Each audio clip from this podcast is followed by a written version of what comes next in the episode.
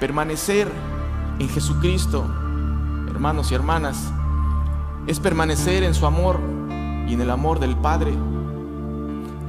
Permanecer en Jesucristo es recibir constantemente de su amor que se proclama a través de su evangelio.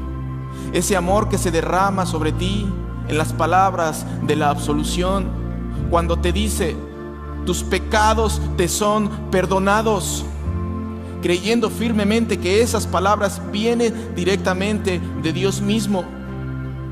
Permanecer en Jesucristo es cuando pasas al altar a recibir de su sacramento y escuchas a Dios mismo diciéndote a través de su palabra, toma y come.